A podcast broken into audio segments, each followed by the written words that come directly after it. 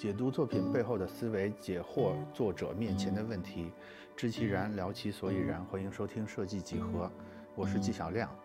上周我和大宝对话设计师的大宝老师，一起聊聊关于站酷的话题，尤其是站酷首页推荐标准等问题。在这里呢，把相关的内容同步分享给大家。那先请 Q 哥啊，给大家打个招呼。啊，大家好，我是站酷的纪晓亮，大家都叫我 Q 哥或者大 Q。嗯嗯嗯嗯。那其实我挺好奇的，因为站酷是一个就是比较垂类的一个媒体嘛。然后咱们在这样的一个媒体里当总编辑，那 Q 哥其实做总编做编辑之前是什么出身？设计师啊。设计师。对，我是北服学平面设计的，零零级的，所以八一年的嘛，零零级的。平面设计，然后就一直在做设计师，就是来站酷之前的上一份工作还是网页设计师。嗯啊，对。然后就是转型了。对。那你到了站酷之后是做设计，慢慢去做内容，还是来了就是来了就是做编辑？对，在站酷基本上没做过设计，大概是这么一个画面。那是什么时候加入站酷的？兼职的时候，大概从。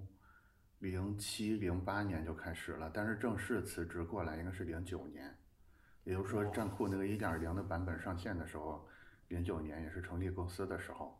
之前它就等于是一个论坛，嗯，就是几个小伙伴在一起玩的论坛这么一个东西，就是可能有比较资深的酷友们，嗯，大家可能还记得站酷早期它是一个素材素材网站，然后是一个论坛，然后才变成这个现在这个样子的，对。嗯，那你看，你从设计师到编辑啊，嗯，沿着你的话题，嗯，那如果作为一个编辑的职业梦想，应该是往，就是咱再说一说，是不是当时那个年代是更希望去到什么腾讯网什么？那倒没有，那倒没有。其实，其实我没有一个很明确的自我认知，说我来站酷是当编辑了。嗯，这个事儿是这样的，我觉得这里边也有一些冥冥之中的东西，因为我刚毕业的时候。为了获得北京户口，我去的是机械工业出版社。嗯嗯。呃，我去我去机工社做的是美编，也就等于我一毕业的第一份工工作经验就让我跟编辑在一起工作。但是我其实我就这么说，可能到一二年，也就是说我来站库两三年之后，我才逐渐意识到啊，我原来在做编辑。那我之前会更加认为说。哎，我就只是在当版主，因为因为我后来来的那个契机是论坛的时候我在做版主嘛，嗯，对，所以我后来认为来的时候干的事儿还是像版主的事儿，不像是一个所谓的编辑的事儿，所以编辑这个职业路线等于是一直没有刻意的存在在我的这个职业规划里边，是后面不知不觉的他就变成了一个编辑这个角色，然后到这些年应该是身份慢慢的就。对，就基本上就是到我刚才说一二年那个时候，就是逐渐觉醒到我干的事儿其实是个编辑之后，其实也就放弃挣扎了，因为大家都知道设计这个事儿，你要是真的有几年都不上手的话，基本上也就废光了，所以也回不去了。然后站酷发展也不错，也挺开心的，那就编辑就编辑吧。你你当时来的时候是第几个编辑？是早期的编辑还是？第一个呀。第一个啊，对，我是我是合伙人之一嘛，我是等于是除了创始人明哥跟丽丽之外的第一个，对人。因为我其实就零九年我们四个人合伙嘛，啊，对。我就是就是咱们俩结识之前，其实我认识咱们站酷的几个编辑啊，但是我发现了一个问题就是。我认识他的时候，他他就是站酷的编辑，到现在还在站酷，就特别稳。所以我在想说，咱们这块的工作和日常的工作和这种氛围是不是都比较好一些？因为好像我认识，我印象是我们的第一期节目好像是一五一六年左右，那次是我跟刘宾客对话，然后那次是认识了一个就咱们站酷的编辑，也叫大宝。啊啊啊！结果你想想，你想想那个时候好像他说他在站酷就好多年。然后到现在应该也是十年加了。大宝现在，大宝等于他的角色一直不太是编辑，他是偏运营这种角色。现在我们基本上线下活动的整体的负责人都是大宝哥，对，是。所以现在还在 叫大宝哥，你是不是感觉挺奇怪的？也有人这么叫我，也有人这么叫我。我俩大宝见大宝那会儿，哎，对，而且我俩年纪一般大。嗯。然后后来就是我认识几个，基本上都还在。我觉得，我觉得这个事儿是这样，就是这份工作吧，其实收入也不是很高，而且如果做编辑的话，其实工作也挺繁重的，因为那个基本上每个编辑每天要看，真的是。一千多组作品，嗯，至少看一千多组作品，就是大家可能会觉得这个看一千多组也没什么，我每天刷淘宝还刷五五五千多个商品呢。但是你这个你如果是有一种责任感去看，跟你只是刷着看还是不一样的，因为因为每个作品后面可能都是一个真人，对吧？你万一给人漏推了，都挺不合适的。嗯嗯，就是这个这个事儿吧，其实压力挺大的，但是与此同时，成就感是很强的。所以，嗯，就是你你主观感觉编辑们的变化不大，其实挺大的。就是，就是这十来年来来去去，也有很多，呃，编辑的同事，也有也有干了一个周就不干的，也有也有三四年、四五年都在这不干的都有。我觉得这里边有一个东西是什么呢？就是还是我觉得能留下来的，基本上是那种养成游戏的爱好者吧。就是 就是你看到一个。一个人，然后就出现了，然后一开始做的很差，然后这个人，比如说刘宾客，嗯，对，就一开始的时候也只是个普通的设计师，然后你又看这个人突然就发神经了，就开始每天都做一组字，每天都做一组字，然后你每天都要看作品，然后你每天都能看到这组字，可能连续两三年之后，这个人就一方面是做的好了，另一方面就跟你一样，有很多人在跟着都看他。这个有点奇怪的行为，其实我觉得跟这个大宝电台其实很像的。嗯，对。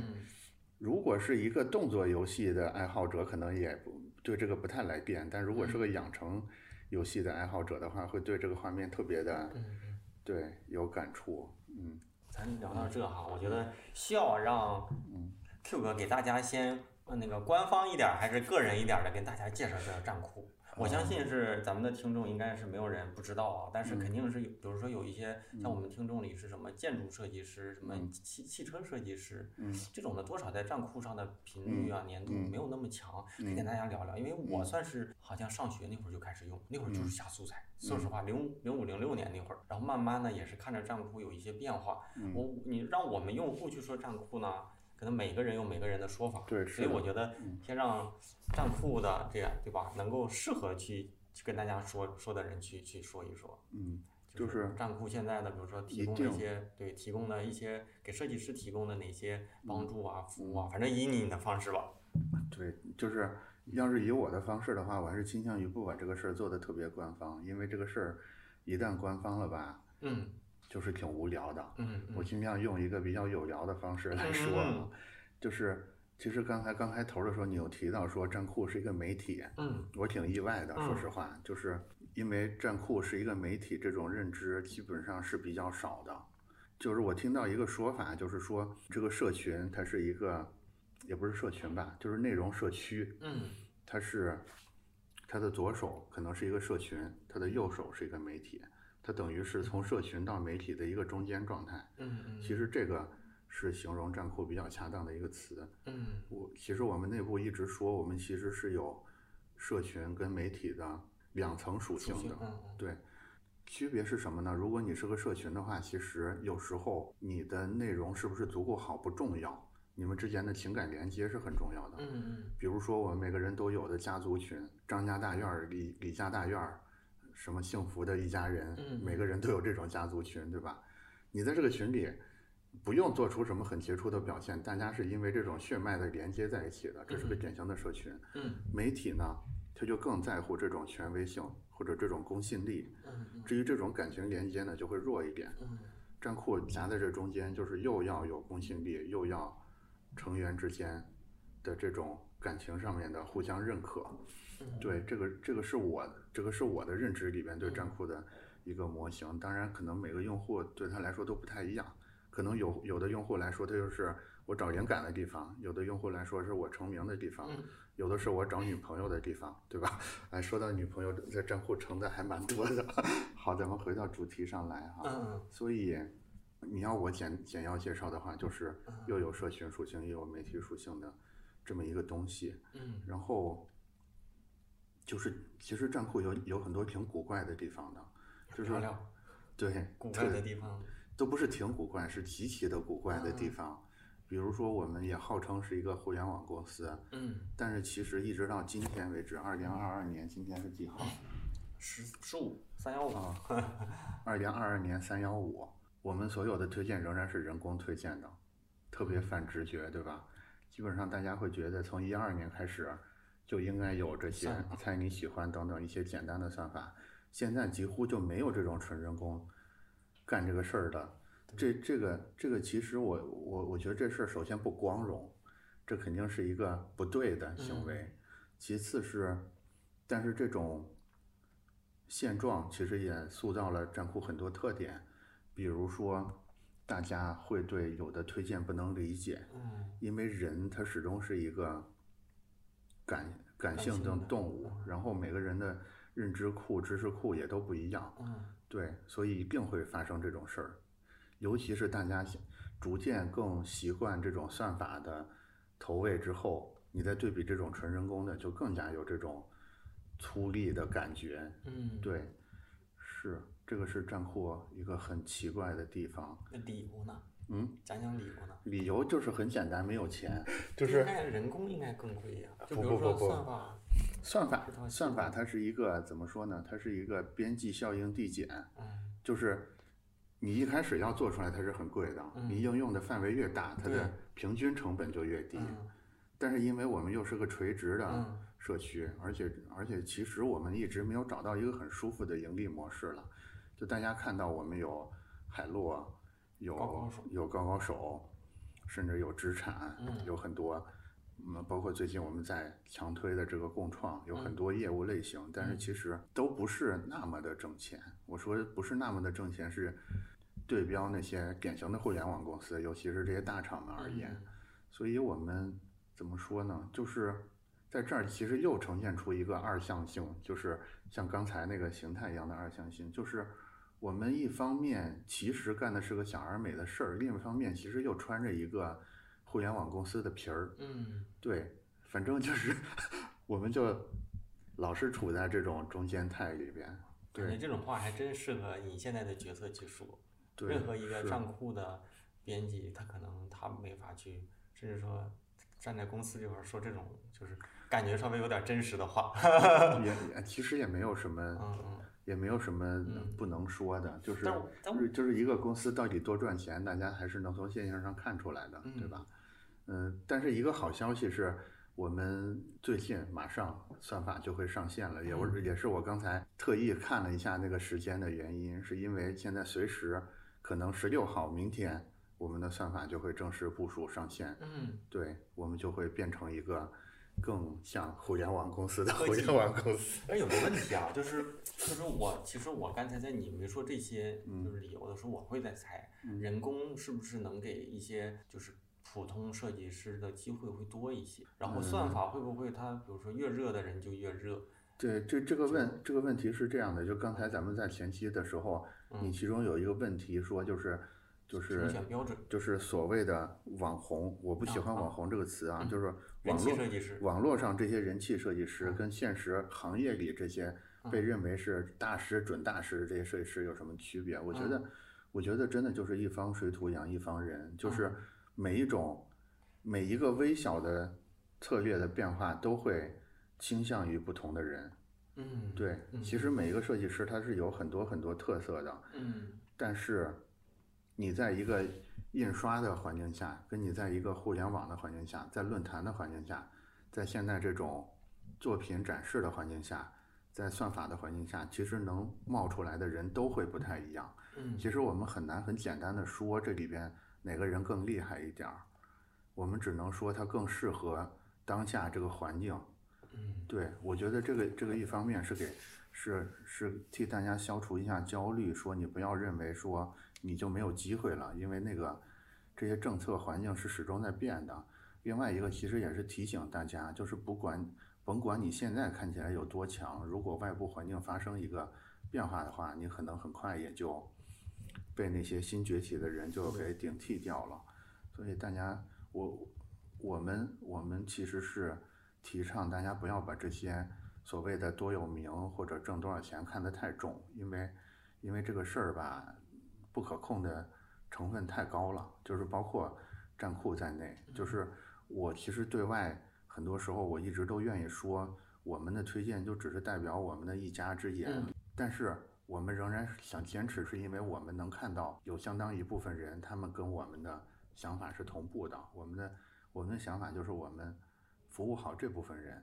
就完了，就是也不可能所有人都喜欢我们，包括，嗯，包括现在其实小红书啊、抖音啊，很多设计师也更喜欢去这些地方，包括这些地方其实也捧红了新一代的，呃，所谓的网红设计师，我觉得都挺好的，就是你，就是任何一个族群、任何一类人认可的这个好、这个厉害的人，在另外一类人看起来其实都不太对劲，对。但是没有关系，就是，反正他很快楼也会塌，很快你的楼也会起来，对吧？我我我我始终想提倡的就是说，你还是就是很真诚的面对自己，你觉得什么东西好，你就用尽全力把你认为好的事儿做完就完了。就是至于能不能成的，你这个玩意儿，不是有句话说每个人人生都有两到三次机会吗？就是机会来的时候你把握住就是了。我倒我倒觉得你没有必要非要去刻意的去追逐那个机会，因为你追逐也是三次机会，不追逐也是三次机会，对吧？但是但是你要这么说哈，有些人就是三次机会砸到头上他看不着。啊，对，这个是有点可怕的。还有一些人就是本来那个坑他就没有这个能力进入，但是他觉得就比如说元宇宙，嗯，啊一堆设计师说我要不要转行进去，但是以他的专业能力，他可能根本就入不了这个行。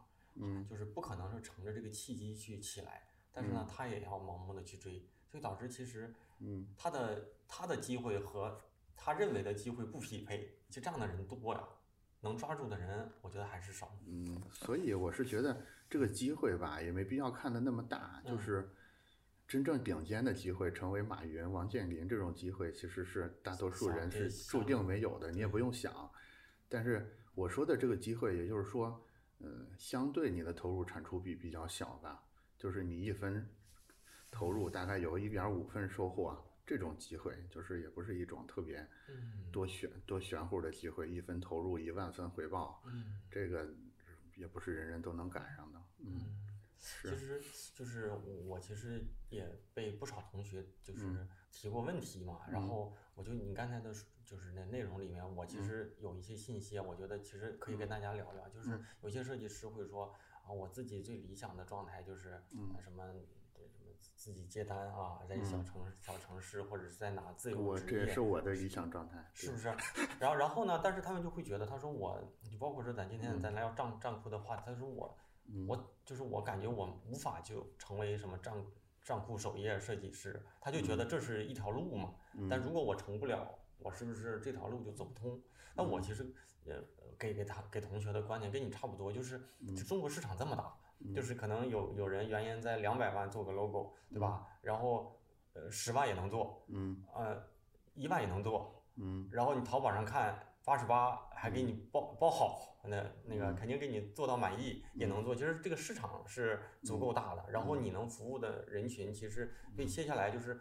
拼多多那些一块钱八卷的卫生纸也有人买，对吧？呃，两百块钱一卷的卫生纸，它也有人买，所以大家就会觉得那是一条独木桥。嗯，但是不不会去想着说找到自己的这个这条路。所以，所以我刚才想就是稍微就是那个啥，就是我觉得站酷什么，站酷我自己的感受哈，站酷更多的是比如说设计师的一个专业赛道平台，但是可能抖音呀、B 站呀、小红书我不咋用啊，这种的。就出来一些设计师呢，其实哎，人家做的东西不见得在主流眼里就多么多么的好，但他抓住了那类就我认为是能服务到的客群，哎，做的也挺好的。对，是的。所以就是每个人都有，其实还是说每个人都有每个人的机会。对。但是早期可能大家就会觉得上上首页，嗯，就相当于考高考考上了自己想上的大学一样。对，就是就是你说到高考，我觉得这个是比较我比较想聊的一个话题，就是。就是我倒不是说高考不好，是其实全世界的教育都有这个问题，就是它在它形成它有一个隐含的假设，这个假设就是是是世界上是存在正确答案的，嗯，这个是非常害人的一个观点，就是世界上是不存在正确答案的。我觉得，尤其是作为设计师，我们作为一个贩卖不正确答案的人，我们我们千万不能认为这个世界上存在什么正确的答案。就是我觉得很多时候，就是学校啊，学校他用考试这种方式，用正确答案这种方式来做，它其实是出于一种效率的考虑。呃，筛选啊，用一种就是他教的也更快，你学的也更快，然后老师去批量的，尤其是批量的教一群人的时候，它是几乎是唯一可选的一种方式，但是。其实对个体成长是特别不好的，因我我就发现很多人，尤其是刚刚毕业的年轻设计师，这个问题就会特别的严重。因为你在工作这个环境里，尤其是你在大厂里可能会好一点，就是大厂又会形成一个像像这个考教育制度一样的东西，就是存在标标准答案。但是如果你创业，就是刚才说的那个画面，你在小城市自己接单，你几乎接的每一单都是一个。没有正确答案的案子，那个时候其实还是得学会怎么跟这种不确定性共存吧。嗯。嗯，我我我反我反正思来想去，也是我自己的人生经历告诉我，就是你不要去想那么多这个事儿对不对，你就是问你自己内心说这件事儿是不是有价值，如果它有价值，你就去做就完了，剩下的事儿你等个一年两年可能轮不到你，十年八年。总。会轮到你的，因为这个风水轮流转嘛。其实，其实我们大概把这个社会角色角色分成农民、什么商人、什么武士、什么官员这几种，你会发现，其实这他们在轮番进入到一个他占他比较有利的这个环境下，所以当农民也没有问题，你当武士也没有问题，你就怕的是你现在当着农民，然后现在轮到武士流行了，你就把锄头扔了去当武士。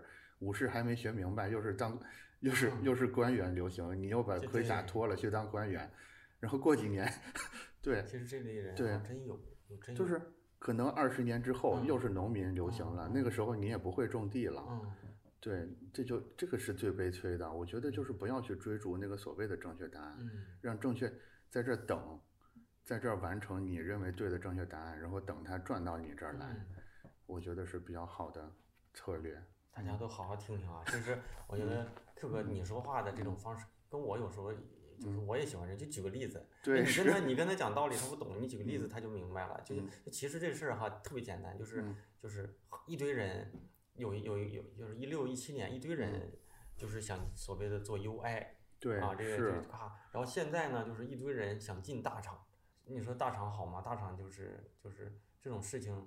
可能也到了一个阶段，也洗牌啊什么的，但是大家还还会去盲目的想去，就觉得这样就是人生赢家了。但是这种这种问题你要考虑到，再就是你的心心心心也得累，而且你还要考虑，你得跟着这个公司也得一起成长，成长不下去你就得认，就是被淘汰。嗯，还不如说，就很多人就会说说啊，都说我学平面设计，但是嗯。想转互联网，我现在学 UI 有没有优势？我他妈心想了，你看账库那些大佬们没几个是互联网出身的，反而互联网的设计师不怎么在账库里发发东西，团队什么的。所以，所以你看你崇拜的那些人，他也不是学的，但你又想做这件事儿，就是挺拧巴的。就看着人家那个高光在那，但是又看到这个呢，好像是能见到什么钱什么的哈，挺拧巴的。但这种人挺多的。对，所以所以我觉得就是，尤其是尤其是年轻人，怎么说？我我我倒不是说要 PUA 年轻人哈，是很多事儿你必须要交学费才能学会的，而且这个学费经常挺昂贵的。嗯就比如说很多人在一六年转了转了 UI 设计的，然后这四五年就全身心在这事儿里，现在就是没有这么多工作岗位了。对对。其实这个学费就很沉重的，但是你在年轻人听来也是轻飘飘的一句，他一六年选错了工作。但是这背后要包含的整个这个血泪，尤其是接下来的不确定性就比较大了。嗯，它是这样，一六年是红利，基本上你赔一下，就就能有工作。对。但是呢，大家都这么做的时候，身边的人反应慢的人呢，就会觉得，哎，我也想干，我也想干。当他想干的时候是一九年了，对。然后他行动的时候是二零年，然后他会发现我怎么学完之后找不着工作了。但是之前那些人呢，最起码他有一波。求职的红利，有的人可能比较能力好一点，他已经进入到大厂，发挥到自己的价值了。但有一些人可能慢慢被淘汰，但是好歹他可能是经历过这个。但是有一些人是反应比较慢，我一直想做，一直该不该做，想做该不该做，然后行动的时候已经是到了最不该去的时候了。嗯啊，反而说是不少这样的事情。还有还有吗？包括说现在的感受就是转电商，嗯，VR，哎，我我接受的信息都是这样的。呃，要不要去做？不知道，不知道怎么说，对他们更。我我我觉得，我觉得就是还是回到刚才聊到的那个教育那个事儿，就是我们，我我我觉得一定设法尽快把这种应试教育或者是学生思维从自己脑海里剔除掉。就是你想干什么，嗯，你不要去管它对不对，嗯，因为它必然是错的。就是就是，如果今天要定一个标题的话。标题就是你要干的事儿必然是错的，你想到的任何观点都必然是错的。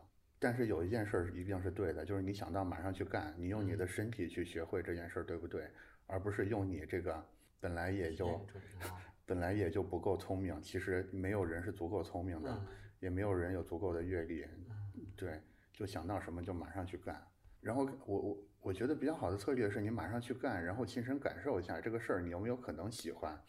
你要是喜欢的话，你就在这驻扎下来，然后一干就是十年，等着那个风水轮流转到你这儿。如果你试了不喜欢，那你就不用去看那些新闻了，对吧？因为这个事儿，即使它是个红利，你干得很痛苦，你也不可能在这个这行里干到什么样出色的地步。嗯，对，所以就是马上干，然后感觉对，就不要再再来回去不停的看外面的机会了，就是。嗯，他们就是之前之前有有一个例子，就是苍蝇跟蜜蜂的例子啊，我觉得，挺生动的。我在这儿再说，再再说一遍，我觉得还是得有效的使用、有效的切换蜜蜂跟思维这两种，蜜蜜蜂跟苍蝇这两种思维方式。大家知道这个，比如说我们现在拿一个玻璃瓶啊，拿一个玻璃瓶，嗯，它是一边开口的，嗯，对吧？你知道，你知道蜜蜂跟苍蝇这两种生物是不一样的。蜜蜂的趋光性特别的强，嗯，就是它会看到哪个地方的光强，它就会朝着那个光的地方飞过去，它不会看任何别的路线。但是苍蝇就完全相反，它是就是永远在随机的撞，乱撞。对，其实苍蝇跟蜜蜂两个策略都有问题。嗯，也就是说，假如说那个瓶口不是正对阳光的话，这个蜜蜂就会一辈子被困在这个，因为它的趋光性，它是个玻璃瓶嘛。它就一辈子被困在这个瓶底，嗯，苍蝇反而就能出去，嗯，那反过来说，如果瓶口很小，或者说这个瓶口对着对着光的话，那蜜蜂很快就可以出去，但是苍蝇始终这么乱撞，它可能就永远都出不去，对，但是什么时候切换这两种的哪一种，我觉得是是这里边真正难的地方，但是，就是一定别太死性了，我我我我觉得，尤其年轻的时候，像苍蝇一点是对的。就是不要，就是都试试，嗯，就是你觉得这个东西，你可能可能有机会，对吧？那你就试试嘛，你试一两个月，你学一学，嗯，你要是感觉挺顺手，那你就接着做，嗯，对，要是不顺手，你也就不用焦虑了，这个这碗饭跟你没有关系。我就在就是你在讲的时候，我就我就我就在。对照过往我接触的一些小一点的设计师的一些问题和困惑，其实我的感受就是也也有一些人是这样的，就是你说他是在试也好，你是他在努力的去去跟潮流也好，但是很多嗯我觉得一我们的听众里肯定有这样的同学，就是嗯。看到刘宾客老师做字体课，他觉得啊做的真好，真有用，我还能变现，还能做这个，好我学一下，他认为学完之后就会了，学完。学完字体学版式，学完版式学合成，学完合成学三 D，一套下来好像啥都会，好像啥都会，但是会发现眼前就是啥又不行。嗯。啊，然后最后就不知道为什么我好像都我在学学插画，我在学动效，然后我在学些，他就是他认为他认为竞争力是技能的叠加，但是就是每一个都加了那么零点一分，都不如说一个走深一点。对我这我是我是。我个人是这么觉得的，就是其实世界变化很快，但是仍然有些东西是相对变化比较慢的。我在这儿要说一个大逆不道的话啊，我认为 UI 设计它就是一个生命周期很短的东西，它是一个从权的方案。嗯，也就是说，假如说未来元宇宙了，或者说假如说未来的元宇宙就是 VR 这种形式，那第一个消失的就是 UI 设计。但是它是不是另一种 UI 设计的延伸呢？对，它就它就变成自然行为了。那你说我们用手去拿一个瓶子，这是这算不算是一种用户跟界面的交互？你要说这也算，那 OK，那 UI 没有消失。但是哈，我就稍微说一说我的观点啊，就是现在真正的互联网公司，像嗯，也不能说真正的，还有假的了啊，都是互联网公司。我我们就是假的。不是，我我指的就是在我们这种稍微 呃规模大一点的公司里啊，其实我们不会去定义 UI 交互，更多是体验。就是一切跟体验相关的事儿你去做，一切跟体验之外的，比如说品牌视觉运营推广，那时候可能是我去做。所以，所以其实，在所谓的这个体验侧，它 UI 交互的这个职能边界越来越模糊。是的，以前是我画好框架，你往里去给我画图标，现在更多的是。所以从从这个从这个例子里，我们就能看到，其实体验它就是 UI 这件事儿的本质。嗯。就是你你当你当看到街上人都在学 UI 的时候。你要看到他们做 UI 的原因是为了体验，嗯，那体验下面其实还有一个更深在的东西，可能是感知，嗯嗯，那感知下面可能还有一个更深在的东西，可能是我们大脑的某种机制。有什么需求？对，一些需求。对我我我是我是觉得学习的时候你可以试着去找一找这个东西背后的那个东西是什么，尽量的往深处学一学，然后在一个比较基础的地方把你的根扎下来。嗯。可能会比较好，比如说平面设计，它的本质是信息，信息的传达，信息传达。那信息传达的本质其实是故事，嗯，那故事的本质可能是一种生存策略，生存策略的本质可能是一个优胜劣汰的机制。你是在比较筑底的这些地方扎下根来的话，你就有更大的可能去应对更多的变化。嗯，假如说，假如说你在视觉传达这扎下根来，嗯。或者你在更低一层的故事这儿扎下根来，形式感这儿扎下根来，那甭管这，那其实甭管这个东西是印在纸上还是表现在屏幕上，你都可以比较从容的去应对这些变化。但是如果你在比较表面这儿，你就在纸这儿扎下根来，它可能就会风险比较大。这就是对纯技法或者是表对技术层面。对我自我自己特别喜欢举 Flash 的例子，就是原来 Flash 动画一度是非常。火的，大学还行。对，对我大学时候还出了一本 Flash 的书，但是现在已经这个东西已经彻底没有了。但是动画的原理是仍然有的。我们现在说的动效，其实它在原理层跟 Flash 没有没有什么区别，就是工具变了而已。所以尽可能在比较这些地方，对。行，我我咱们我觉得这这里大家啊，大家在听的时候，其实我我我觉得啊，Q 哥说的一些东西。其实挺深的，有些东西挺深的，然后不像说跟大家讲的都是那些大家特别想知道的事儿。所以我觉得，我觉得两个信息都得结结合一下，因为挺思辨的。你说的这些东西，我都得深着好好的琢磨一下。然后大家呢，就是可能有一些听到可能啊，嘉宾的头衔也好，工作的背景也好，我再替大伙问一些可能稍微明确一些的话题，就是大家关心的啊。然后中间咱再可以穿插一些，就比如说。就像你今天也说，说一天都会被人被人问三四次的问题，就是大家都想上站酷首页，嗯，就大家想上站酷首页，但是编辑的一些评判标准，大概都有哪几点，让大家也准备对吧？对对着这个标准去准备准备。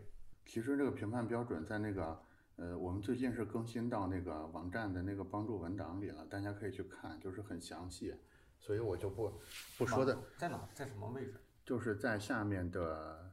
网站的常见问题那儿，对常见问题那儿，我就不细说了。呃，我我是我是我是觉得还是沿着刚才的，我说点这个原理层的东西，就是编辑们为什么要做这些推荐，也是基于我们这个两面性。所以一方面，我们首先考虑的肯定是我们想维护的这些设计师这个垂直的人群，他们一个共同的观点是什么呢？这肯定是我们，就是他们会怎么看。这个作品，这肯定是我们比较在意的一个方向。嗯，对。另外一个方向就是我们不希望我们，尤其是首页推荐，在这个在很专业的这种氛围里出现什么问题。这个其实就是分别是呃社群跟媒体这两个属性在约束我们这些动作。其实，但是有时候会偏左一点，有时候会偏右一点，包括每个人的这个分寸拿捏也手感也都不太一样，所以确实这个这个标准就是挺动态的。但是但是这个东西就是很像媒体，对，或者很像，或者打个比方，它就很像厨房的大厨。嗯，对你可能换一个大厨，整个味道就不太一样。菜名还是这些菜名，原料还是这些原料，但做出来就不是这个味儿了。这个，那你说这个大厨他是怎么想的？他就是想做一盘好菜出来，让顾客喜欢吃。所以这个其实是挺难说出一个固定不变的标准，让大家能 get 到的。尤其他还是，尤其在推荐这个事儿上，还是还是有一种竞争的态势的。也就是说，它是个动态动态平衡的过程。也就是说，有一个技巧，一旦超过六成的人都掌握了，那这个技巧就失效了。那我想问一下啊，替大家问一下，就是因为就是很多所谓的账库大神，嗯，他一发东西，我觉得优先哈，会就是会被大家触及到，嗯，那咱们的编辑会给一些新人机会吗？就是我这东西可能固有的印象里，它的标准已经够首页了，那大家会愿意把这样的机会留给新人吗？